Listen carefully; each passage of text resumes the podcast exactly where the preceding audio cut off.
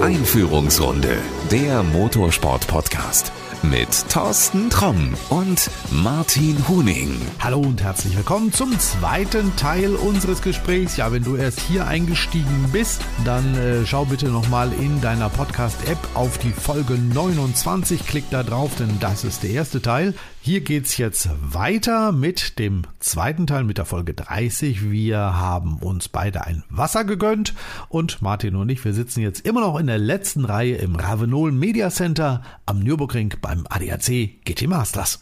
Bleiben wir mal dabei. Audi.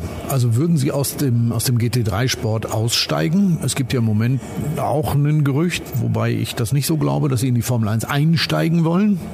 Dann würde es ja Sinn machen, aus deren Sicht zu sagen, das GT3 Programm sparen wir uns, da brauchen wir auch keinen Nachfolger, weil wir haben sowieso kein Auto. Wir wollen ja eh der große E-Auto-Hersteller werden. Äh, wir machen nur noch vielleicht Formel 1. Ja, gut, vielleicht äh, entscheiden die das auch äh, mit dem, mit dem Konzernverstand, dass sie sagen, okay, wir, wir packen jetzt äh, ähm, Audi da irgendwo mit in die Formel 1 und, und äh, machen das Thema Kundensport dann nicht in der Form, ähm, haben aber dann Marken wie Porsche oder Lamborghini, die das GT3-Thema da noch lange und, und vollständig bedienen. Ähm, das wäre aber jetzt reinweg äh, mal Konzernphilosophie vielleicht, wobei ich, ich da wieder Leute kenne äh, oder das vielleicht auch falsch einschätze. Nur für die Marke ist es natürlich, ähm, ja, äh, weiß ich nicht, muss, muss jeder selber wissen. Also ich, ich wüsste nicht, ob ich in dieser Zeit mich dagegen entscheiden würde, ein GT3-Auto aufzulegen. Wenn du kein Serienauto hast, wovon willst du das machen? Ja, das, genau, das hängt ja dann, dann damit zusammen. Aber wie gesagt, das ist nicht mein, mein Ding. Also komm, jetzt philosophieren wir mal ein bisschen. Ich glaube, ähm, sie werden es nicht machen, weil, wie gesagt, sie haben kein Auto, wo sie es drauf machen können. Sie wollen sowieso vom Verbrenner weg. Also die Tage der, der Verbrenner bei Audi sind angeblich im Vorstand gezählt. Sie könnten imagemäßig vielleicht noch diese Formel 1 machen, weil man dann sagt, ja, aber komm, das ist ja so eine, so eine Hybridlösung, da stehen wir auch noch hinter. Aber mehr werden die nicht machen können. Ja, vielleicht ist es auch ähm, so, dass sie das, man, es gab, es gab ja diesen Test, was heißt es gab diesen Test, das ist ja Quatsch. Ähm, man hat sich ja mit Volkswagen rausgezogen, wenn du so willst. VW als Marke. So, da gab es ja sonst den, den Scirocco Cup oder andere Serienserien oder ganz früher der Lopo Cup. Aber man hat einen Motorsport gemacht. So, im, im Rallye-Sport und, und was nicht alles unter VW. Ähm, dann war Schluss das ist ja jetzt nicht erst gestern passiert. Also das hat man vielleicht gesehen die letzten zwei, drei Jahre. Oh ja, ist ja alles gut. Wir verkaufen ja trotzdem schön unsere äh, VW-Autos, Passat, Golf, was ist alles. Es hat ja, Submarke ID, die Elektroautos. Ja, ja. Und hat alles irgendwie auch, äh, auch ohne den Motorsport geklappt. Ähm, vielleicht funktioniert das mit, mit Audi auch so. Und deshalb machen wir das jetzt mit Audi auch mal so. Wir ziehen uns da motorsportlich mal mittelfristig, noch, noch fahren sie ja, hier fahren sie auch in der DTM, aber machen wir mittelfristig, machen wir uns da weg. Und ähm, vielleicht hat es ja überhaupt keine Auswirkungen äh, auf den Absatz der, der Autos als solche, der, der Vier-Ringe-Autos. Aber vielleicht ist, sind das auch zwei unterschiedliche Kundenklientel, wo die einen eher sagen, wir sind doch sportlich unterwegs und, und wir, ich weiß es nicht. Ich, also ich glaube, das ist aber auch wirklich aus dem Bauch raus, ich glaube, das ist den Leuten, die so ein Ding kaufen, vollkommen egal. Ja, dann ist es gut. Dann, dann braucht man ja im Grunde gar keinen kein Sport mehr machen oder keinen Motorsport mehr machen, um, um seine Marke irgendwo voranzuschieben.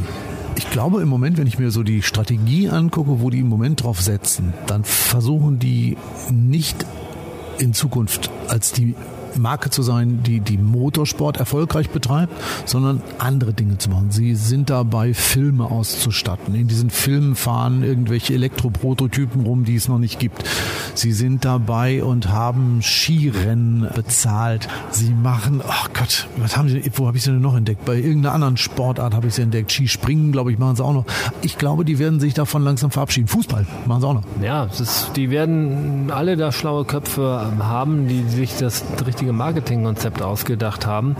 Und wenn da jetzt äh, Motorsport nicht mehr die Rolle spielt, mittelfristig, langfristig oder es vielleicht anders äh, eine Rolle spielt, dann ist es nicht an, an meiner Person, das jetzt irgendwie äh, zu bewerten, weil ich da vielleicht, weil ich da auf jeden Fall nicht tief genug äh, drin sitze, um da in die Abläufe ähm, reinzublicken. Ich gucke jetzt mal ein bisschen weiter und gucke mal so einige Teams an, also gerade jetzt hier im ADAC GT Masters, auch besonders in der DTM, ja auch immer eine Unterstützung von Audi kam, wenn die Fahrzeuge eingesetzt wurden.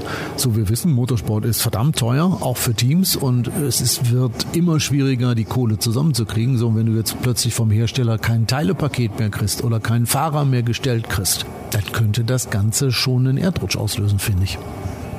Ja, und das wird sich äh, zeigen. Es ist, ja angekündigt, dass vielleicht da etwas äh, reduziert wird, aber ich kann es jetzt nicht äh, einschätzen, welche Auswirkungen es da haben wird. Es wird einige Teams geben, die, die vielleicht auch nicht so gut aufgestellt sind, die wirklich auch darauf angewiesen sind, diese, ähm, diese Vergünstigung oder, oder diesen zusätzlichen Support zu bekommen.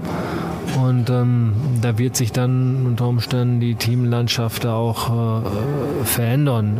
Wir wissen es nicht. Es kann auch sein, dass wir in ein paar Jahren, wenn wir über Motorsport reden, das komplette Thema äh, Breitensport weg vom Fenster ist und es dann nur ein, zwei, drei große Serien gibt, ganz oben voran eine Formel 1 vielleicht, wobei das als solches schon nicht funktionieren kann, weil wenn du Fahrer heranbringen willst, dann musst du ja Nachwuchs und, und, und äh, in dem Fall Rahmenserien haben, um überhaupt erstmal die Hauptprotagonisten für den Sport ähm, zu produzieren. Äh, ja, ist ja so. Vielen Dank für diese Vorlage. Nächster Themenblock. Vettel hört auf und es gibt keinen Nachfolger. Äh, großartige Überleitung. Vielen Dank, Martin. Äh, gar nicht die Absicht, aber. ja, aber jetzt sind wir da. Ja, jetzt ist er weg, der Vettel. Und äh, es gibt keinen, der sein Cockpit übernimmt, zumindest aus Deutschland. Ähm, nein, das ist keiner aus Deutschland, aber äh, einer, der ich glaube sogar ein paar Jahre älter ist als Sebastian Vettel. Ähm, und da bin ich mal sehr gespannt, wie er sich da ähm, schlägt. Er ist ja nach wie vor sehr engagiert und sehr ambitioniert und sagt nicht, okay, ich, ich fahre jetzt einfach mal noch ein, ein, zwei Jahre zum Spaß, ähm, oder ich fahre jetzt nur ein Jahr zum Spaß, sondern so wie zu lesen war und wie ich das verstanden habe, hat er doch vor, ähm, auch mal zwei, drei Jahre vielleicht noch Formel 1 zu fahren. Und deshalb ähm, ja, hat ihm da wohl Aston Martin diese Möglichkeit geboten, das äh, machen zu können. Und jetzt schauen wir uns das doch im nächsten Jahr mal an, wie er zusammen mit dem Mike Krack äh, da an den Erfolgen von Aston Martin arbeiten möchte. Ja, schauen wir, was Fernando Alonso machen wird. Ich bin gespannt, aber ich bin gespannt, was überhaupt jetzt in Deutschland passiert. Also wir haben ja nur noch einen einzigen deutschen Formel-1-Fahrer. Gut, er hat zwar einen großen Namen, aber er hat nicht die großen Erfolge ja, es ist ja, es, es, ging ja jetzt ein bisschen auf und ab in der jüngsten Vergangenheit. Es, es lief es ja nicht. Dann, dann gab es ja diese Achtungserfolge. Jetzt äh, waren es die letzten beiden Rennen wieder ähm, schwierig. Äh, ich kann es nicht, nicht einschätzen, ob es jetzt an, an ihm liegt, ob es jetzt am, am Team liegt. Klar, wir haben immer den Vergleich zum zum Magnussen, der, der da auch kein schlechter ist. Und wenn Mick sich da irgendwie sag ich mal, äh, empfehlen wollte, ähm, müsste er zumindest den Kevin Magnussen natürlich schlagen. Das ist die erste Hausaufgabe, die du bekommst oder die du dir selber geben musst. Und das ist ist schwierig und, und wir, wir schauen natürlich immer mit der, mit der deutschen Brille, mit der Schumacher-Brille, der muss der doch bleiben und muss doch erhalten bleiben und muss doch fahren. Ähm, die Formel 1 ist natürlich so hart äh, zu sehen, okay, wen gibt es da an Alternativen? Und ähm, was Ferrari betrifft, äh, sind die, glaube ich, ja durch ihre Akademie ja auch mit Nachwuchs äh, gut ausgestattet. Ja, aber siehst du irgendeinen, der als deutscher Fahrer nachrücken könnte? Ich sehe im Moment keinen. Hm, nein, ich sehe momentan auch keinen. Es, ist, es, gibt ja immer mal die einen oder anderen Fahrer, weiß nicht, wer jetzt da momentan in der, in der Formel 2 unterwegs ist, Beckmann oder genau. Ähm, ich kann das, kann das aber nicht so einschätzen, wie er da steht, wo er da steht. Ähm, wir beide wissen genau, dass es dann wiederum nicht nur von den fahrerischen Qualitäten abhängt. Ich weiß auch nicht, ob irgendein anderer deutscher Fahrer überhaupt in der Reichweite einer äh, Akademie von meinetwegen Red Bull oder Mercedes oder auch Ferrari ist. Ähm, wenn es so wäre, dann wären das wohl noch die Nächsten, die da irgendwelche Chancen hätten. Gleichwohl müssten die sich wiederum gegen die anderen Akademie-Absolventen auch durchsetzen. Ähm, schwierig. Also ich äh, kann da auch jüngste Entscheidung verstehen äh, von, von Fahrern oder, oder Familien, die sagen, okay, wir, wir, wir ziehen unseren Sohn jetzt mal äh, oder Tochter aus dem Monoposto-Sport raus, ähm, weil da kommen wir irgendwann nicht weiter, ohne jetzt äh, Hab und Gut aufs Spiel zu setzen und äh, denken da an Alternativen auch da ist ja das große Problem. Also zum einen natürlich, wir haben alle weniger Geld. Ja, das ist auch einfach in der Nachwuchsförderung so. Die, die Familien, die ihren Kindern früher das Geld gegeben haben, damit die ersten Karriereschritte bezahlt sind, die sind ja nicht mehr da. Die großen Sponsoren, die da auf dem Weg helfen, sind auch einfach nicht mehr, mehr da. Und das andere Problem ist, Motorsport ist einfach doppelt oder dreifach so teuer wie zum Beispiel zu Michael Schumachers Zeiten. Ja, das, das ist so. Das fängt in den Formel-Serien, in den Formel-Nachwuchsserien fängt das ja schon an. Ich, ich habe hab gehört, selbst im Kartsport soll es so sein, dass es so dramatisch teuer ist, dass du das eigentlich aus dem normalen Budget gar nicht mehr selber bezahlen kannst. Was früher, ja, das war, wo Familien am Wochenende hingefahren sind. Das Kind ist gefahren, Vater hat ein bisschen geschraubt und gut war's. Ist ja nicht, wenn du da jetzt in den höheren Klassen bist und da schon bei, keine Ahnung, 50 bis 100.000 Euro, vielleicht sind wir da sogar noch weit drüber, äh, agierst. Äh, ehrlich, das kannst du nur machen, wenn du diese Summe auch wirklich über hast, will ich doch mal sagen. Oder du, mein, wie ambitioniert muss man sein? Ich will jetzt keinen äh, zurückschrecken davon, sich mit dem Thema Motorsport äh, zu befassen oder, oder für seine Tochter oder für seinen Sohn diesen Weg zu überlegen. Nur muss man das mit Augenmaß machen und dann auch äh, langfristig schauen, okay, er muss jetzt so und so lange Kart fahren, kostet dies und jenes. Dann muss er in der Formel 4 zwei Jahre fahren, dann muss er in die Formel 3 zwei Jahre und dann muss er halt dann äh, Formel 2 oder was weiß ich ähm, und die Superlizenz immer noch irgendwie gebacken kriegen, um überhaupt äh, in die Formel 1 zu kommen. Äh, da wird es mal ganz eng. So, wir kennen ja alle eine Frau, die gesagt hat, ich möchte in fünf Jahren Formel 1 Weltmeister sein. Das hat sich ja immer so um fünf Jahre weiterhin verschoben. Ich glaube, aktuell sollen es auch fünf Jahre sein. Sophia Flörsch hat diesen Weg ja schon mal versucht zu gehen.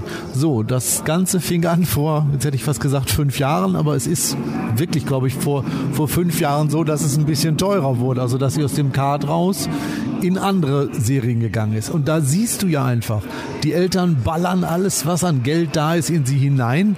Und sie ist noch lange nicht in der Formel 1. Ich weiß nicht, wie es bei denen ist. Ich meine, wenn das Geld irgendwo vorhanden ist, ist es ja auch. Sie verkaufen Immobilien in München. Da ist ein bisschen Geld zu holen. Noch.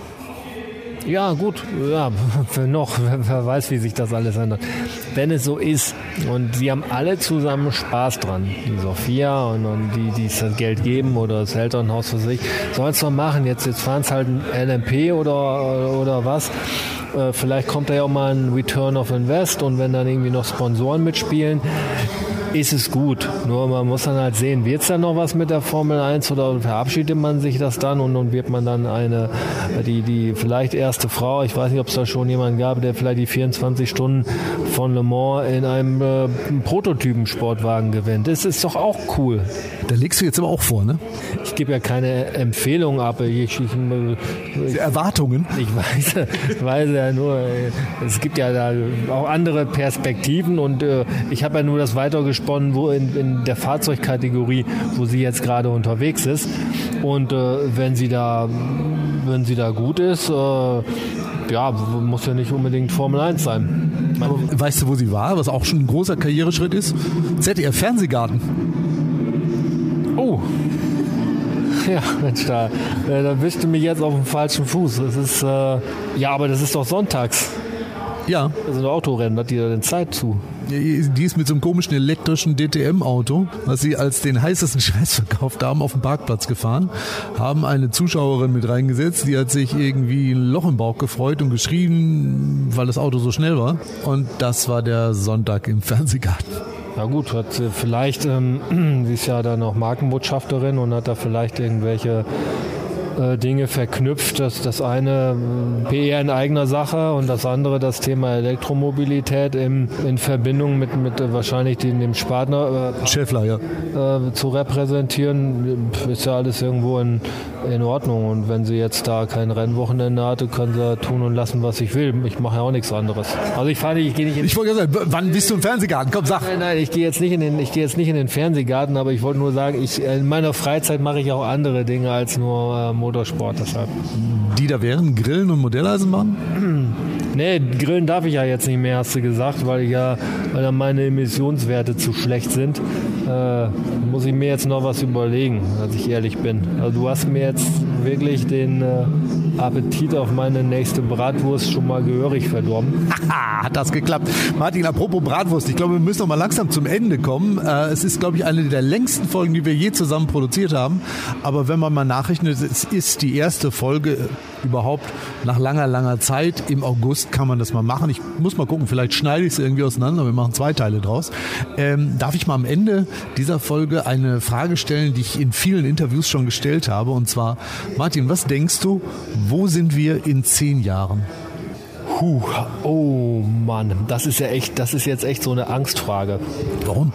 Du könntest jetzt auch sagen, wir sitzen in zehn Jahren im August hier am Nürburgring im Media Center und sehen, keine Ahnung, ein ADAC GT Masters oder eine Elektrorennserie oder Sackhüpfen, ich weiß es nicht.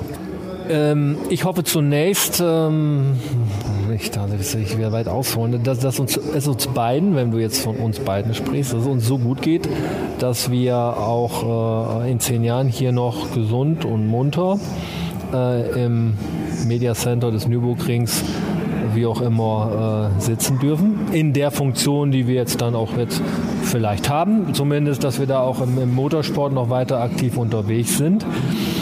Ähm, dass ich weiter äh, Produkte repräsentiere, die für den Motorsport gebraucht werden. Was ich ehrlich gesagt glaube, ich, ich, ich habe jetzt ja schon Tendenzen und Gespräche und, äh, und so geführt, wo ich, ich glaube, dass, dass, ich sag mal, wir noch eine, eine Zeit auch eine Rolle spielen können, auch mit, mit Schmierstoffen.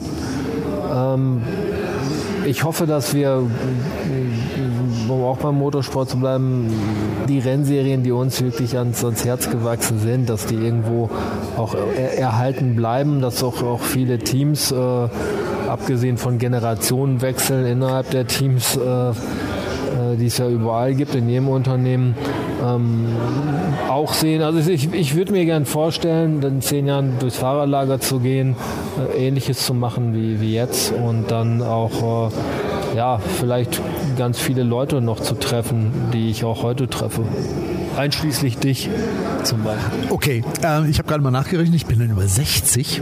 Irre. Ja, äh, bist du dann noch nicht, das kannst du dir mal. Ich, ich habe vor, dann schon lange Rentner zu sein. Ja, das ist okay, ich noch nicht wahrscheinlich. Okay, ja, ich habe äh, schon mal so einen kleinen Aktienfonds dafür angespart, der ist aber gerade mal so im Keller, also ja. daher können wir auch drüber reden, ich werde wahrscheinlich in 20 Jahren noch da sein müssen. Vielleicht was völlig anderes machen, wenn du so schnell zum Ziel kommen willst, aber ja, ich glaube, wir werden uns was, was deine ich, ich weiß nicht, wo du deine Millionen noch versteckt hast, aber unter normalen Umständen werden wir uns wahrscheinlich dann doch hier doch wiedersehen. Ja, ich weiß auch nicht, wo die Millionen geblieben sind. Martin, schönes Schlusswort. Ich äh, mache mal ein Kreuz im Kalender, dass wir uns dann im August im Jahr 2000 und äh, was haben wir denn dann? 32 treffen werden. Hier Nürburgring Media Center, hinten letzte Reihe. Entschuldigung, ich muss, sagen, ich muss sagen, ich hoffe aber, dass wir zwischendurch noch ein, ein, ganz viele Folgen äh, unseres Podcasts machen können und dürfen und dann vielleicht, ich weiß ja nicht, wie deine Planung ist, beim GT Masters in, in Hockenheim, bist du dann vor? Da bin ich auf jeden Fall, da sehen wir uns vorher noch. Aber ah, dann machen wir da auf jeden Fall eine Folge, wenn wir nicht vorher noch mal eine Folge machen, aber Also bis wir in Rente sind, soll es noch so manche Folge geben, hoffe ich doch mal. Ja, also du musst nicht lange warten, nicht zehn Jahre, wir sind bald wieder da, das haben wir versprochen und das halten wir diesmal auch ein. In diesem Sinne, wie ich sag, auf jeden Fall bis zur nächsten Folge. Tschüss. Alles klar, ciao. Das war Einführungsrunde, der Motorsport-Podcast mit Thorsten Tromm und Martin Huning.